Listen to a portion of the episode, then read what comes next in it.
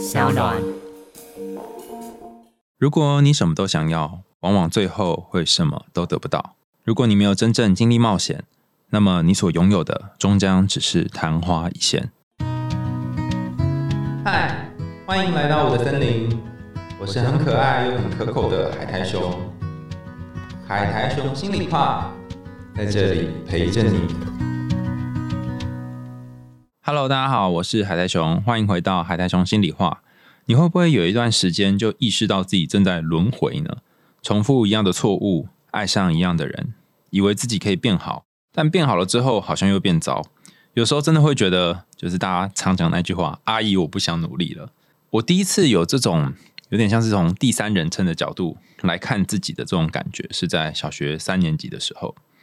那天我一如往常整理了书包，把隔天要上课用的课本，按照从早上到下午的课表都排好，国语、数学、自然、音乐、体育，就这样一本一本放进去，从书包的靠近外面那一层，然后往里面放。这样，当我在放进最后一本联络簿的时候，脑袋里面突然有一个念头闪过去，那念头很清晰，我到现在还记得，就是我这样的日子还要过多久啊？因为我现在才小学嘛，就那时候的我才小学，我想说哈，我还要过国中、高中、大学，就是想着三年又三年，三年又三年，然后再三年又四年，我就想说，到底什么时候才会有尽头？其实我并不讨厌读书，我蛮喜欢读书的，可是我讨厌早起。我想着我还要早起这么多年，就觉得啊，好累啊。虽然事实上证明了大学之后没有真的那么早起来，我都在七点以后才起床。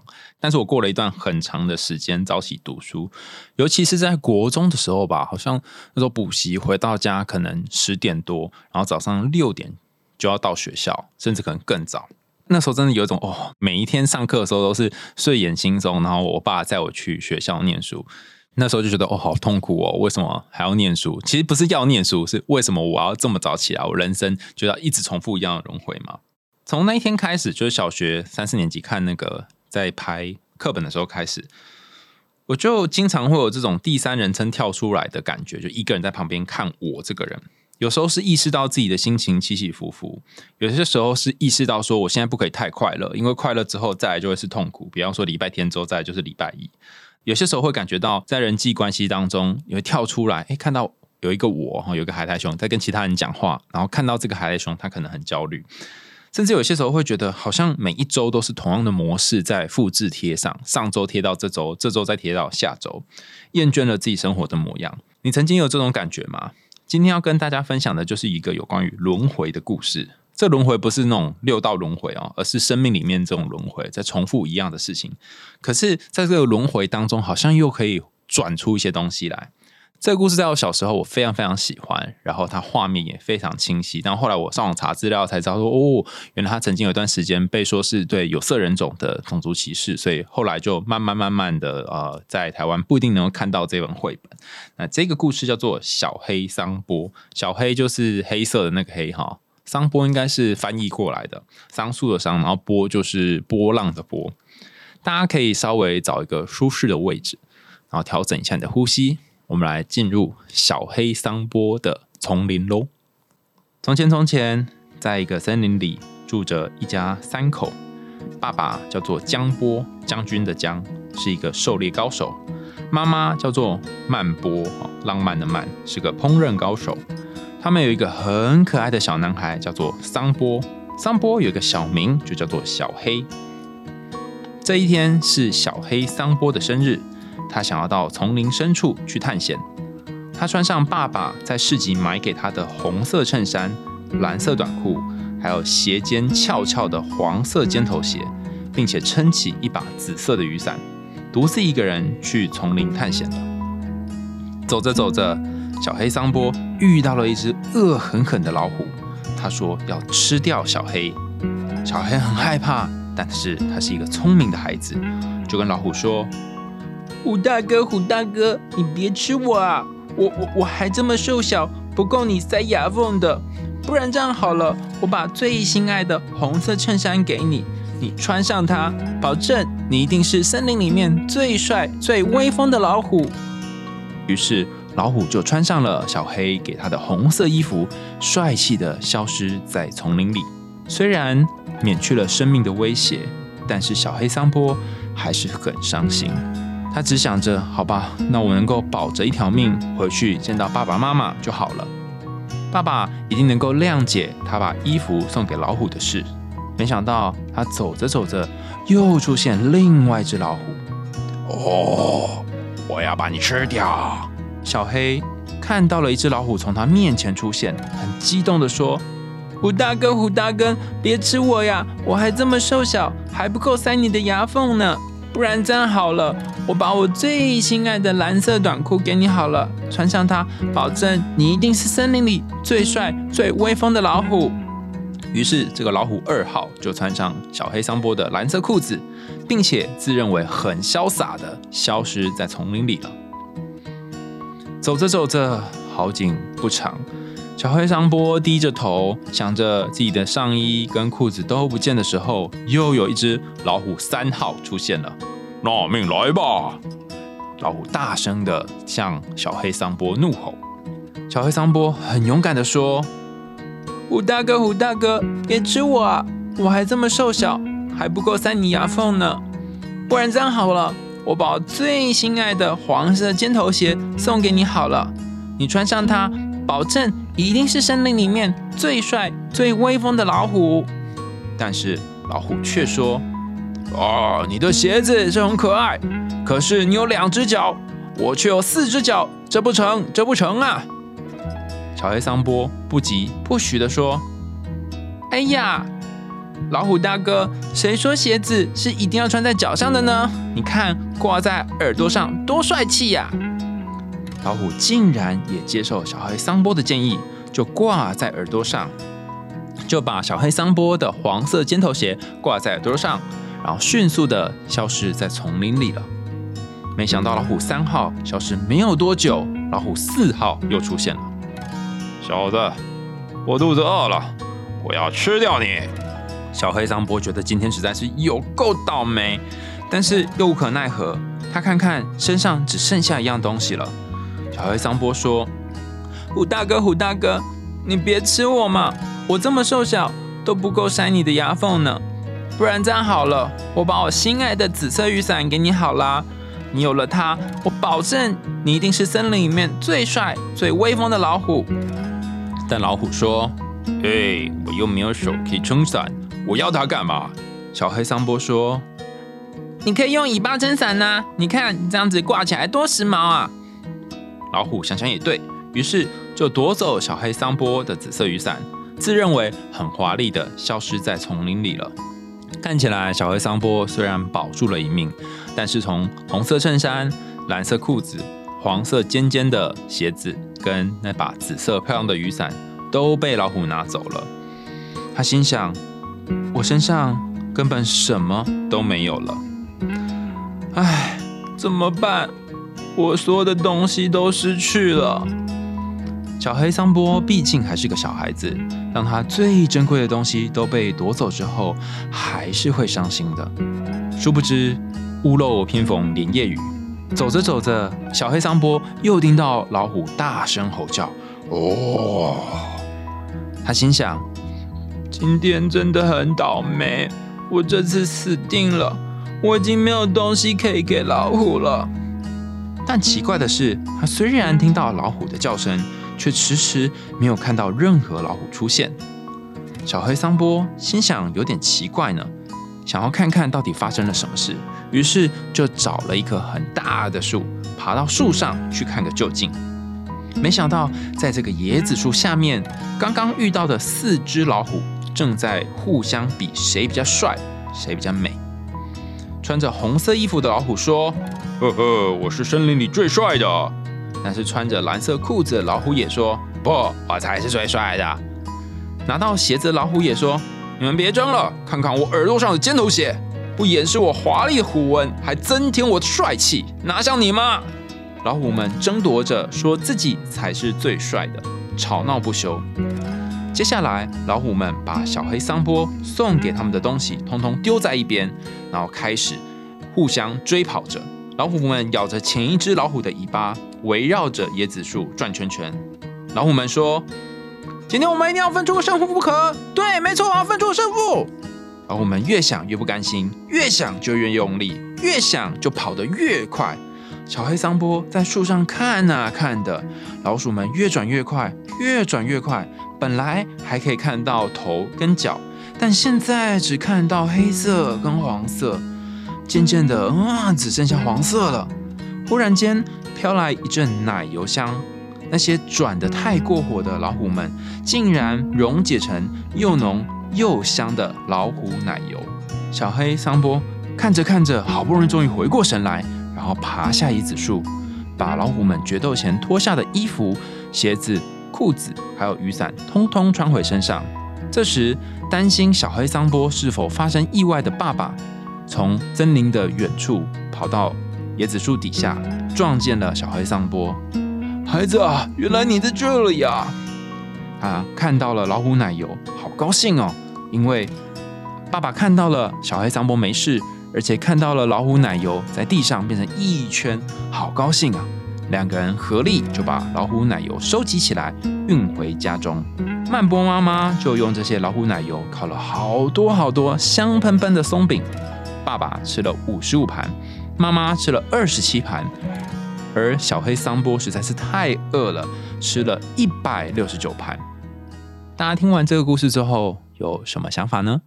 有没有对那个老虎在树底下转圈圈，变成像甜甜圈一样的奶油形状特别印象深刻呢？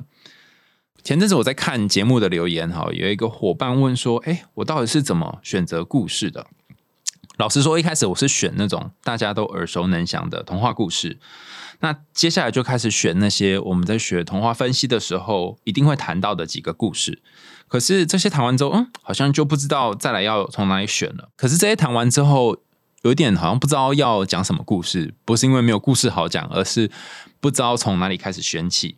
所以有些时候，呃，听众也会提供一些意见，说要听什么故事。然后有可能的话，倘若我对对这故事有感觉，我会分享我的想法。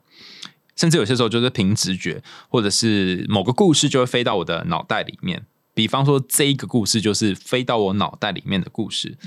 因为最近刚好发生一件事情，让我有一种很像小黑桑波里面的老虎奶油的感觉。就是我前面说的那种，好像命运用某种方式正在轮回。那我要讲这件事情之前呢，我想跟大家分享我高中的时候发生的一个糗事啊。我高中时候有一次跟一个我很喜欢、暗恋很久的北医女的学生在台北车站见面哈。应该到我同年级吧，如果没有记错的话，那时候我就跟那个北医女孩哈，嗯，暂且称北医女孩好了，约在北医门见面，因为想这样比较好记嘛。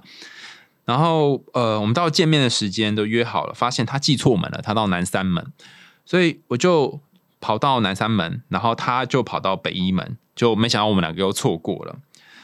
那，呃，等到我们就是到对方的那个门的时候，才打电话跟彼此联络。后来我就说：“那你不要动，我跑到你现在的位置找你。”这样，那那一次的经验让我现在印象非常深刻的地方在于。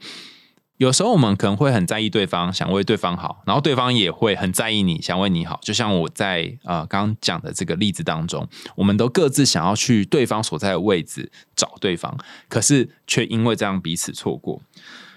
就我觉得人很特别哈，因为你你有些时候为对方好，但是不一定真的会让事情有一个好的结果。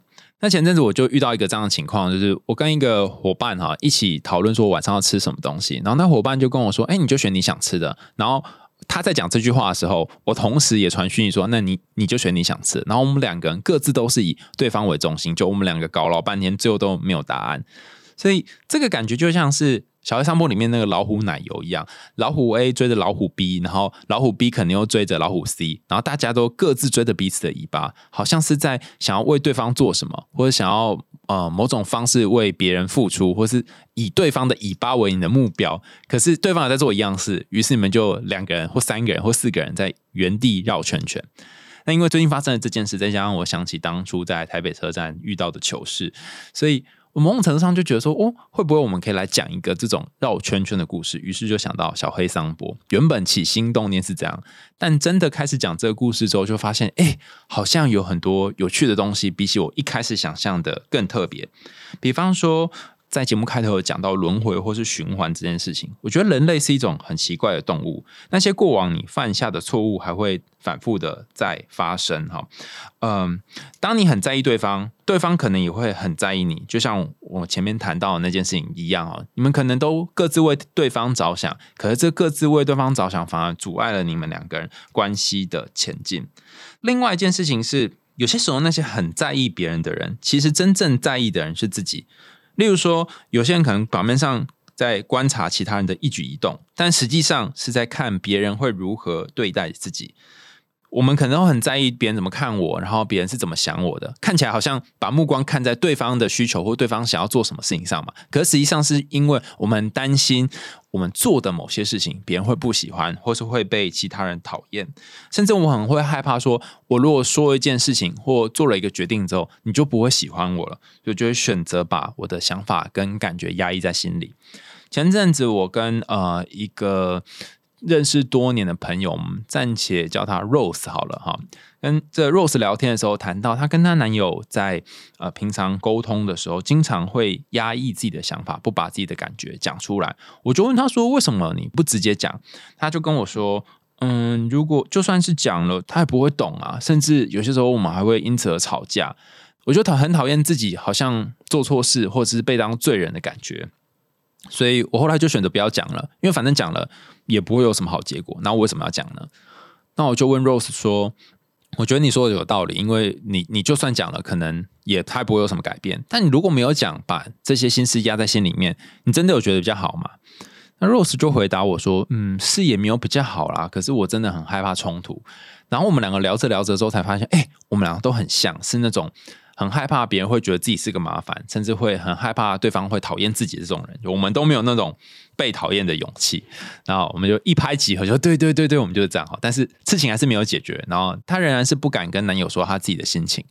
那不过我跟她比较不一样的地方在于，我就跟她分享两件事哈。就第一件事情是我跟 Rose 说，嗯，以前我也会觉得说，可能伴侣在吵架或沟通的时候。我把某件事情讲出来，是为了解决某个我们之间呃想法不一样的地方。我后来慢慢发现，其实不一定需要解决，你可能只需要说明而已。你讲了你的感觉跟想法，对方可能不一定接受。甚至完全不会听懂，但他听到了这件事情，所以这个听到本身就让他对于你的感觉跟想法有一点点不同。我觉得这就是一个影响，呃，可能是正面或是负面影响，但总之在你们关系之间就产生一些变化。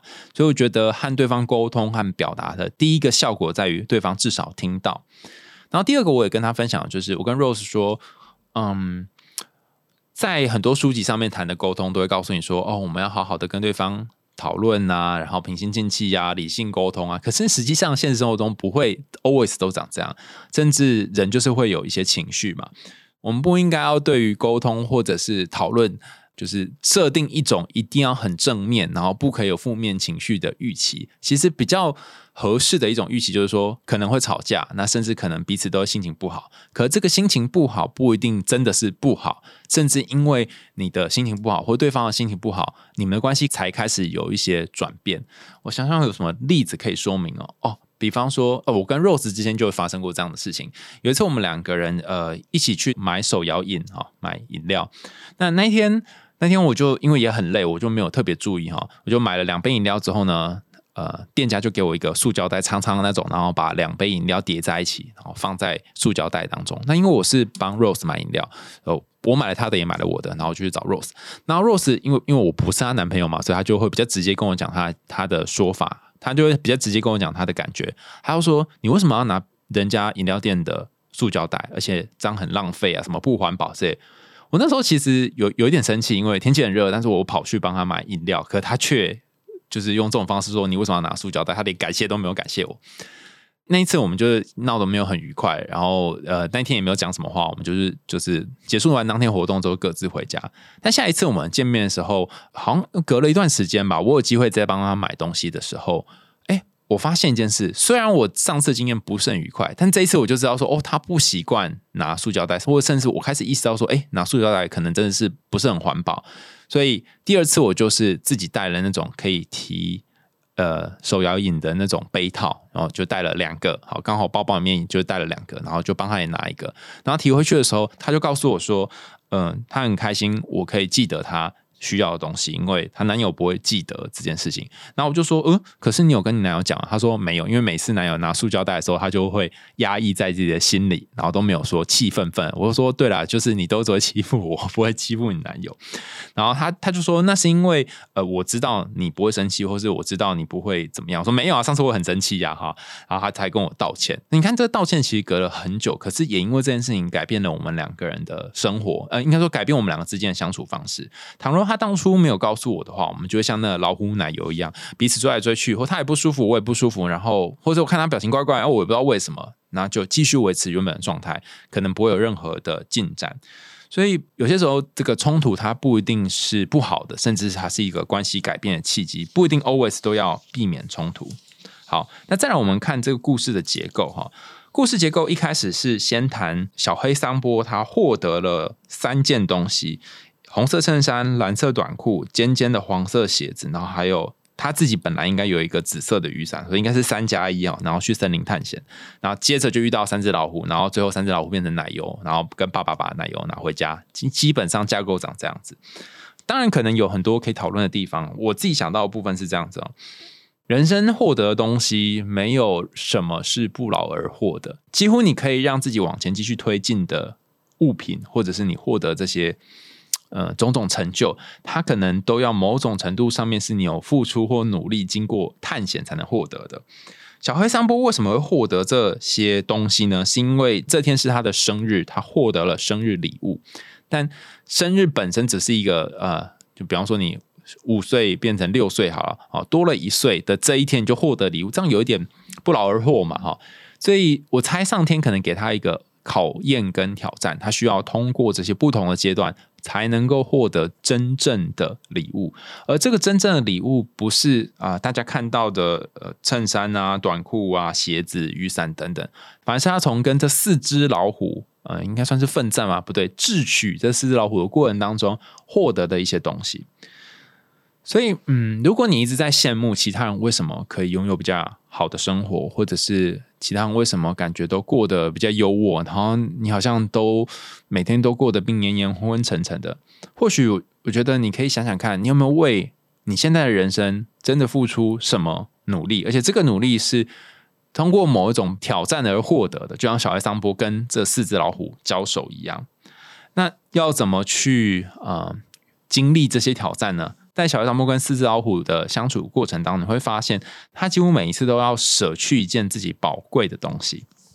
就像我们之前谈的，你要拥有一件新的事物的同时，你必须要甘愿先丢掉一样东西。你可以想象，你身上的包包负重是有限的，如果你要放入新的东西的时候，那你就要把原本包包里面一样东西丢掉。可能你会觉得不舍、放不下，甚至你会觉得啊，真的要丢掉吗？这样好吗？可是当你真的可以做这件事情的时候，比如说把某个 A 物品丢掉，然后换成 B 物品的你，就是一个。不同的自己，所以他需要点时间跟勇气，但我相信那个那个丢掉的过程也会让你长大。好，那要怎么丢哦？讲起来很简单，到 到底要怎么丢呢？要跟大家分享一本书，这本书是我最近呃，应该是即将出版的书，叫做《Why Has Nobody Told Me This Before》，就是为什么没有人提早告诉我？应该翻译会大概是这样哦，就是翻译书名可能还没有确定。那作者他在书当中分享了许多有关行为改变。嗯的一些方法。那过去在大家可能听我们节目比较久的人会发现，哦，我们常常谈到原生家庭啊，然后以前过往的经验呐等等哈。可是有一个困难点在于说啊，你不可能时光倒流到以前呃年轻的时候，或者你小的时候去改变那些你过往所经历的历史，那要怎么办呢？哈，这提供大家一个。不一样的观点哈，在这本书的作者叫做 Julie Smith 哈，那 Smith 他就谈到说，我们不一定要呃回到过往的经验，我们甚至可以在当下就可以做出一些看见跟改变。那首先要看见的一件事情呢，就是你得看见自己像那个老虎奶油一样，在进行某一个循环。我们先回到故事来看啊，然后再回来看 Smith 的说法哈。故事里面的这些老虎，他们为什么会绕着椰子树兜圈呢？那是因为老虎一、老虎二、老虎三、老虎四，好，四只老虎都在想我才是最帅的，我才是里面最威风的，然后互相比较，丢下自己身上原本就有东西，然后乱打一通，最后就变成了奶油。这件事情把隐喻成人类的心灵的话，你可以想象成是你心中有四个不同的声音，然后每个都想要呃跳出来站在。聚光灯下，说我才是对的，没有我才是对的，哈，互相在打架，然后最后就绕圈圈，你就一直没有办法从这个你的脑袋里面各种思绪当中跳出来，你就什么也做不成，就像一滩烂奶油。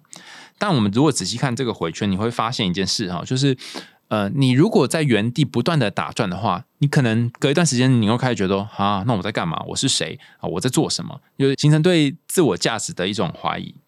那在 Julie Smith 的书当中有谈到说。实际上，一个人的改变，他不一定要在内在的各种声音当中取得一个平衡。你可能需要做的是看到自己的那个老虎奶油长什么样子。哈，这本书里面有提到一个回圈哦，Smith 整理的哈。他根据 Gilbert 九七年的研究呢，做一个调整。他说，呃，当我们因为外在的事件影响，然后让心情感觉变差，然后觉得很绝望的时候，就会出现我刚刚说的那个想法：这样做有什么意义呢？做什么都没有用。然后接着下一个阶段就会觉得啊，我就遵从内心的那种负面想法吧。然后开始越来越退缩，越来越消极，什么改变都不要做。然后接着就会保持现状。可是保持现状一段时间之后，又会觉得心情很差，然后很绝望，然后再进入刚刚讲的，好，我这样做有什么意义呢？就进入一个负面的回圈。那这个 Smith 谈到这个回圈，听起来好像很悲哀嘛。就你只要开始意识到自己不知道在干嘛，然后你就会越越不容易改变，越不容易改变，心情会越差，越差之后又越开始怀疑自己。可是哦，在心理学上，任何的回圈它都有一个特色，就是你从这个回圈的任何一个节点进去，都可能可以打破这个回圈。举例来说，今天例如说考试考差了，或在公司被主管骂，然后心情变差，然后感到绝望。这个绝望的念头跟感受，可能会让我对自己有负面的想法，就是说啊。这世界有我跟没有有什么差，或是我不论怎么做都不会得到老师或主管的认可。你可以这样想，但是你也可以在呃心情变差到你的想法之间做一个切断。比方说啊，我心情真的很差，啊我怎么那么衰啊？然后下一步你正要去想说，会不会是我做什么都没有用，或者我人生根本没有意义？之前你可以想说，诶，嗯，被主管骂，或者是心情很差，就真的代表我很没有用？是人生没有意义吗？还是有别种可能呢？当你去想别的可能的时候，就切断了这个之间的连接。那有人会说，我就是很难改变我的想法，我就很快的就会光速秒速连线到我真的做的很烂。那也没关系，你可以从下一段哈开始截断。比方说，你开始觉得说啊，我应该不要做太多改变吧？我觉得我做什么都没用，所以我就维持现状吧。的时候，你可以把这一条剪断，改成。哎，那我不要试试跟昨天做不一样的事。比方说，昨天我是把报告做完之后寄出去才下班，然后搞到十一二点，隔天早上还被骂。那不如我今天就先回家，然后等到呃自己都休息完、整理好心情之后再来做报告，说不定呃效果会变得不同。所以，当你在这个回圈当中的任何一个阶段做一个调整，你就有可能会达到不一样的结果。那如果你觉得要中断回圈很难的话，你很难从那个老虎奶油当中随便去截断任何一只老虎的话，还有一个做法呢，就在呃 Smith 的书当中，他提到影响一个人的因素有非常多哈。第一个就是你的想法，像我们刚刚说，我什么都做不好，我说是或者是我是一个 loser 哈，这个就是想法。另外一个是情绪，就我心情很差，我很悲伤，我很生气，这叫做情绪。然后接下来是身体的感觉。比方说，啊，没有活力啊，食量变比较大啊，或者是嗯，感觉很饿啊，感觉头很昏啊，身体感觉。最后一个就是行为，行为在史密斯书当中分成两个，一个是欲望啊。比方说，你你想要远离朋友，你想要跟家人亲近，或者是你想要自己一个人，好，这是欲望。然后另外一个是行动，比方说你本来设定好今天要完成一千字的目标，但是最后选择没有完成这个目标，好好。所以以上想法、情绪、行为跟身体的感觉这四个东西之间是会彼此互相影响的。让我们聚焦在行为这个点上哈。你今天买了一杯咖啡，或是没有买这杯咖啡，你今天原谅了一个人，或是没有原谅一个人，它其实都受到。以上三个因素：想法、情绪跟身体感觉的影响。那虽然 Smith 说是三个，但我觉得这里应该要再补一个啊，就是在这四个以外的一个东西叫做环境。你身边有哪些人？然后你所在的空间是哪里？例如说，你可能经过甜甜圈店旁边的时候，你就会很想买甜甜圈。但是你如果没有走过甜甜圈店旁边，你就不一定会闻到香味，你就不一定会做出这个决定。所以我觉得还要再加入环境的因素。但无论如何，刚有说嘛，要怎么样可以不去回溯原生家庭，或者不一定要去想以前的东西，然后可以造成改变呢？其实就是从刚刚讲的环境、情绪、身体感觉跟想法当中去做调整。比方说，刚刚我们谈到说，你如果改变自己很烂，自己就是个乳蛇的想法，或许你的行为就会做出嗯比较接近温拿的做法。或者是说，你现在身体很累，然后很很不舒服，你可以先放松自己的身体，或者是做某种按摩，让身体觉得舒服一点。或许你就不会暴饮暴食，然后拿这些食物来填补内心的疲惫。其实你可以做想法、情绪、身体感觉，或是环境的调整，都可能会影响你的行为，就看你要怎么去做这个拿捏而已。那回到小黑桑波的故事，你会发现，其实。虽然它看起来是跟四只老虎交手，可是它的每一次跟老虎交手的过程呢，都经历了不同。刚刚我们讲的不同段落的影响，比方说老虎出现在小黑旁边，这就是一个环境的影响嘛。那小黑看到老虎一开始很害怕，这是一个情绪的影响嘛？可是小黑跟老虎说：“你可以拿走我的东西”的时候，也有一些情绪的影响哦，包含他可能心情上觉得很舍不得，但是他又呃展现出了某种智慧，所以他有各种不同的情绪在当中呃来回的角逐。那最后东西送给老虎之后。小黑可能剩下一样、两样或三样物品，在森林里面走的时候，虽然也有心情低落的部分，但他至少没有觉得我我我是一个糟糕的人，或是我很烂，我就是一个没有用的人。他没有把这些想法灌在自己的头上，学代之的是什么呢？我们看故事的。后段哈，他丢掉了四样东西之后，他说怎么办？我什么都失去了。中间有讲说啊，我运气怎么这么差？他并不是责怪他自己，他是归因到外在的因素。当你发生一件糟糕的事情，你不觉得是自己的问题，而是觉得环境不好，或是觉得运气差的时候，你会比较容易走过这个低落的时间。可是这个低落还是在嘛？哈，比方说刚刚讲的小黑内心有一个 OS 是啊。我什么都失去了，然后还是很伤心。那此时怎么办呢？你就认真伤心。我之前也跟嗯几个伙伴哈在讨论，就是伤心的时候应该要怎么办，要做什么才可以比较不伤心。那其中一个伙伴就跟我分享说：“哎，为什么人很奇怪，都希望自己可以不要伤心？为什么都没有想过我们可以好好伤心？”那另外一个伙伴就分享说：“哦，那是因为伤心的时候很痛苦啊，我们会想要很快的爬过这些伤心或越过这些伤心。可是先前有跟大家分享嘛，如果如果你都把伤心掩盖起来或藏起来，那终将有一天它会用某种方式爆炸。小孩在这里有一个值得我们学习的地方是，他并没有把这些伤心藏起来，他就是一边走，然后一边让自己难过，然后等到遇到四只老虎组合的这个场合，那有人就会好奇哈，就是为什么会是？四只老虎啊，这四只老虎，我觉得呃，明确来说应该是三加一只老虎了哈。前面三只是有点像老爸送他的礼物，然后最后一只是小黑，他可能家里面原本就拥有的东西。那就像我们前面说的，就别人给你的东西，可能如果是空降的，你没有办法真正的拥有。举一个例子来讲好了，呃，我之前在学统计的时候，我发现一件事，就不论老师在前面讲的多厉害、多神哦，学数学也是一样啊。呃，如果你没有真的去写那个题目，或者真的没有，你没有真的去操作那些过程，它终将不会是你的。你一定要经历自己在里面啊，弄不出来，想办法，然后摸老半天之后，可能还不会是你的。呃，你要经过好多次、好多次的这个熟练之后，它才会是你的。所以，巧黑大概也不会一次就获得这些生命的宝物，包含衬衫、裤子还有鞋子。他可能需要一而再、再而三的重复经历类似的过程，那些。就再从老虎身边捡起来那些宝物，才是他自己靠自己的手去获得的。那我刚说三加一哈，这加一的部分也蛮特别的。那一只伞跟其他的宝物不一样的地方在于，这伞是小黑原本就有嘛，不是爸爸特别买给他。我就会在想说，为什么是伞呢？为什么不是其他的东西？大家想一想，自己什么时候会撑伞？有两种情况嘛，一种是太阳很大的时候，你为了挡阳光。避免自己被晒伤，或是避免皮皮肤被晒黑，跟小黑一样。那另外一个是避免呃下雨的时候会淋湿身体嘛，就就是啊、防湿，不然就防防晒这样嘛。但是如果你仔细看这个故事，你会觉得很不 make sense。为什么呢？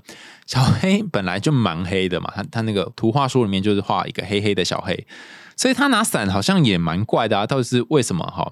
那之前跟杜丽刚好有机会上节目，杜丽就说大家不要以为黑人不会晒黑，黑人也是会晒黑的哈。所以真的挑战了我一个刻板印象，其实有可能会变得更黑，这是第一件事。但是呃，在太阳呃很大的情况下，嗯、撑伞我觉得是可可能可以理解。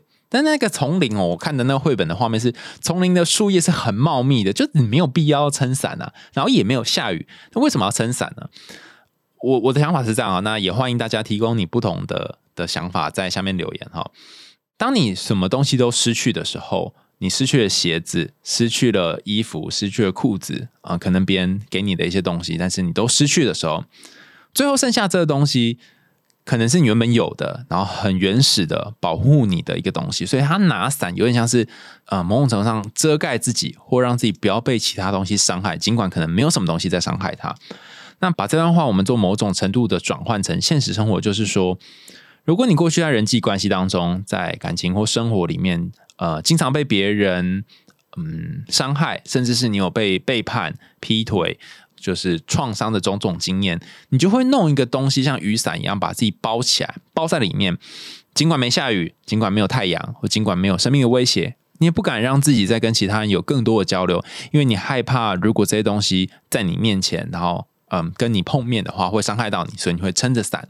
好，那接下来小黑的最后一个物品就是伞，它也被拿走了嘛？那意味着什么呢？当你最后的防线，你最后呃保护你的东西都被拿走的时候，的确是很危险。大家看故事书里面会发现，小黑就是全身都没有穿衣服，在森林里面走。可是这个时候刚好也是一个转机的发生，他就爬到树上，然后看到老虎在地上呃转圈圈变成奶油。为什么是爬到树上啊？如果小黑他继续穿着衣服、鞋子、裤子，然后雨伞在森林里面继续走，他大概没有机会到树上去看看另外一个角度的世界。但当他什么都失去的时候，他就有机会去不同的地方来探索不一样的视角。我有一个朋友在两三年前呢，就那时候疫情还没有很严重的时候就出国，我记得他是去呃澳洲吧打工换宿。那那时候我又问他说，什么样情况下呢？你做这个打工换宿的决定？他跟我说，他爸妈嗯、在他呃刚成年之后不久就离婚了。那一直以来他都做着呃在 A A 地打工，在 B 地打工，在 C 地打工的日子，然后稍微存了一点钱。可他也觉得，呃，他不想要人生就是一直在帮别人做事，他想要帮自己做事。我说，那你去澳洲不是打工换宿也是帮别人做事吗？他说对，可是我想要看看不一样的东西。然后，于是他就。呃，因为之前有存一点钱嘛，就到澳洲，然后做了一段时间的打工换宿。那前阵子我就收到他传来的讯息，他说他在那里每天要呃喂羊啊，然后很早起来，不跟大家想象的不一样，就是没有那么爽，就是呃每天都要把那个呃整理那个草啊、重物什么的，很辛苦很辛苦。但他也觉得很有趣的事情是，因为他离开了台湾，才看到不一样的风景，才知道哦，原来生活也是可以是另一种形态。你早上起来可以不用去早餐店买早餐，你可以呃，就是从家里面有一些材料就可以生出早餐。那他跟我说，这些新的体验对他来讲是一个他以前从来没有想象过的生活。如果呃当初他没有离开台湾的话，他可能就是现在还在帮 A 饮料店或 B 火锅店打工这样子。不过，不是每一个人都可以跟他一样来一趟说走就走的旅行，所以呃，一个人的改变在心理学上是需要经过阶段的。简单心理就是中国大陆一个很知名的网站哈，有一篇文章回顾改变的五个阶段哈。这篇文章里面它是这样描述的哈：大约二十年前，有两位著名的心理学家 Carol 跟呃 James，他们透过反复的观察那些酗酒者的康复过程，就是喝了很多酒，然后一天到晚在喝酒啊，进入一个病态状态的酗酒者，他们发现改变有五个阶段，就 five stage of change。那意思是说，一个人在进行自我改变的时候，往往需要经历下面的五个阶段，是哪五个呢？第一个阶段叫做前考虑期，可能别人觉得你需要改变，你要戒酒啊，你要戒烟呐，你不可以一天到晚那么划手机啦哈。但是你还不觉得需要改变，觉得哦这样也很好啊，这没什么哈。你内心有很多抗拒，或者是你觉得你大概很难有任何调整，这辈子就这样了。但是当你越过这个阶段之后，你可能进入下一个阶段，叫做考虑期。考虑期意思是说，你可能开始发现，如果你继续维持现状，例如继续晚睡、继续酗酒。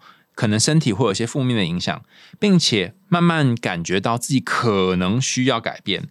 那你会跟身边的人说啊，我要改变喽，我要改变喽，我我不要再这么晚睡喽，我不要再一天到晚划手机，然后啊不做正事喽。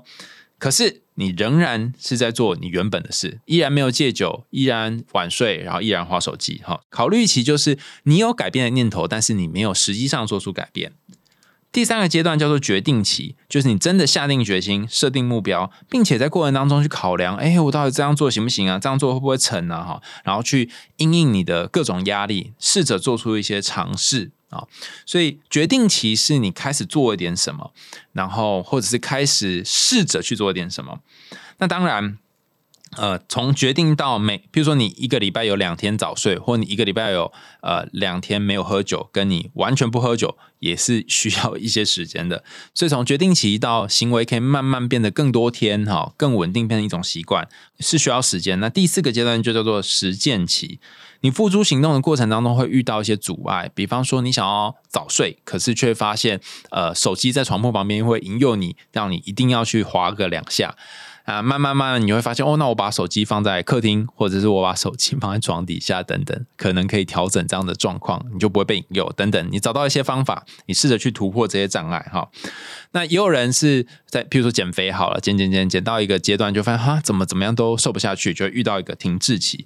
所以减肥或者是呃让自己早点睡等等的各种习惯，它在实践期的过程当中可能会卡住哈。然后有的人觉得这里就放弃了，就退回前面哈。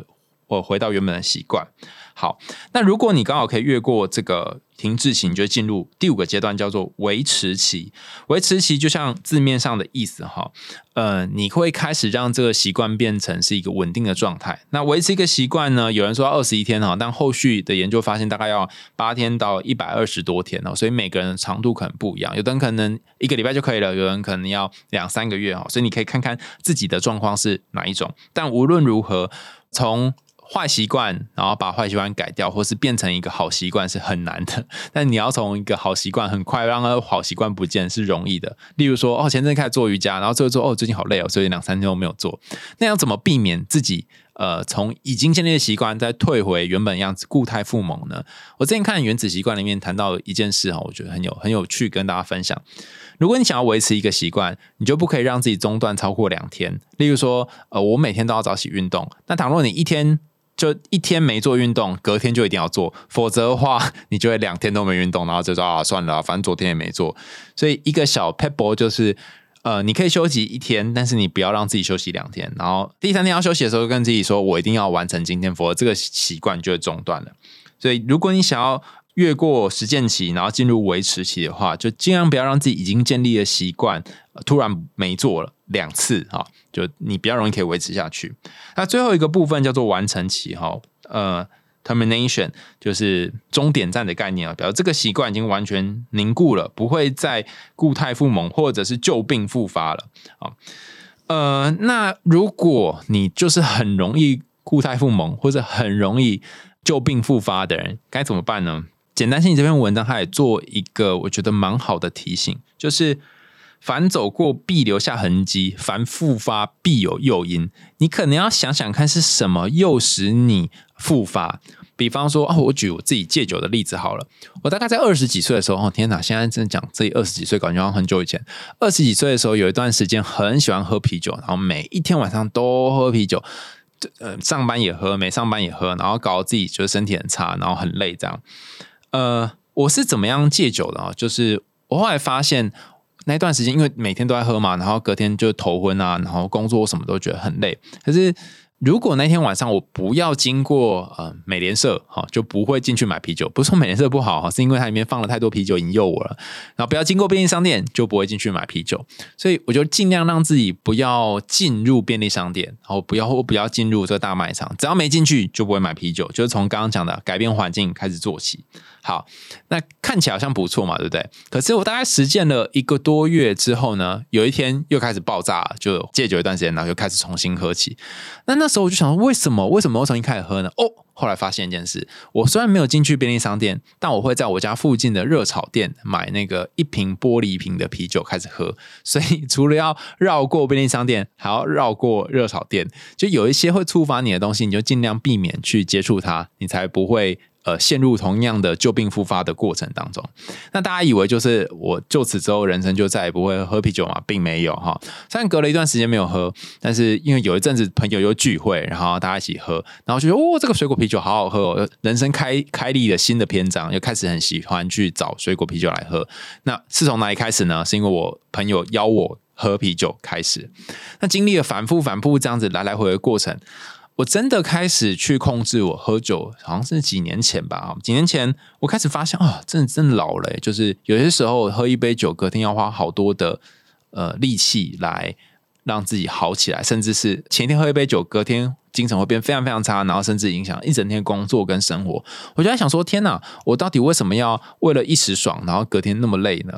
那你真的体验到那个痛苦的过程之后，你才会知道说，每次要喝之前就会想说，你明天会很痛苦，明天会很累哦，不可以喝太多等等。你开始告诉自己这这件事情，用你内在认知跟种种的感受去感受你目前眼前的这杯酒。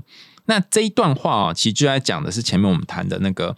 考虑期和决定期，你开始意识到做这件事情对自己的伤害，然后你下定决心，然后并且呃，用我们前面讲的，你开始感觉到身体上面喝酒会有一些负担，或生活上面喝酒会有一些影响，然后做某种调整，进入了呃比较稳定的行为改变。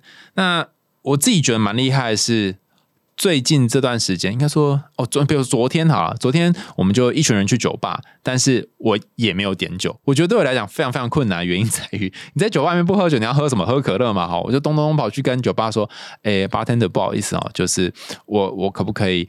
我可不可以就是点那个没有酒精的饮料？就里面选一个调酒，但这个调酒里面是是没有酒精，他把其他料放进去，就是没有放酒精，可能用那个苏打水或其他东西取代之类。哦，那那个八天的他很厉害，他说哦可以啊，哈，我帮你弄哈。所以在此要感谢那个 Snake Pink 啊，就 Skinny 的酒吧，他很厉害，就为了这种 OK 还可以做出这种东西来。所以如果你真的有。呃，下定决心想要做点什么的话，他不会一下就达成，但他会需要一点时间去去改变跟调整。好，那也不要一次失败你就觉得哦，我大概没救了。那回到小黑桑布的故事哦，刚刚有说故事的架构一开始就是爸爸给他东西，然后他经历了一些冒险之后，就把东西捡回来，然后变成老虎奶油。最后这个老虎奶油到底是什么呢？大家看那个奶油黄橙橙的，好像很诱人，很好吃。然后如果加入松饼粉之后，就会变成妈妈做出的那个奶油松饼嘛。它代表是什么？代表是一种凝结之后，像是结晶式的东西。你可能人生经历了很多事情，或是有一些挑战，甚至你经过某种奋斗，你得到的东西不再会是那种具体的形象化的鞋子、衣服、雨伞，而是一个比较抽象的，或是比较精炼的东西。它不再是像那四只老虎要某种虚张声势，或某种跟别人炫耀物质上面世俗的内容，而是嗯。更纯粹的，然后甚至可以变化各种形状的一种，嗯，很难说一种抽象的东西。那有人说，那所以我的老虎奶油是什么呢？哈，我我举一个我我的例子哈，那大家也可以在下面留言跟我分享说你的老虎奶油是什么。嗯，我记得很小的时候有一次问我妈说，有些书上会说善有善报，恶有恶报，不是不报，是成味道。可是我也的确看到有些人，他明明看起来是个坏人，可是。最后报应却没有到他身上，那这不是很很不公平吗？我到底要做好事还是做坏事呢？哦，那我妈就跟我说：“这个长大你就懂了。”但也没有告诉我说到底到底要做好事还是做坏事。可是随着年纪渐长大，我开始重新想这件事情。哎，我发现好像你在人群面前总是呈现善良，不一定会有好结果；而你做坏事，也不一定会得到你想要的。所以。我们大概只能够选择刚刚好的善良，也就是说，你不能做太多，也不能做太少。有些时候要稍微自私一点，但有些时候要考虑到别人想法。那这当中拿捏一个平衡，看起来很抽象嘛，哈，但是就是某种我在几次人人际事事故嘛，或是嗯江湖漂泊之后得到了某种老虎奶油。那我把它称之为呃一种呃不得不的成熟。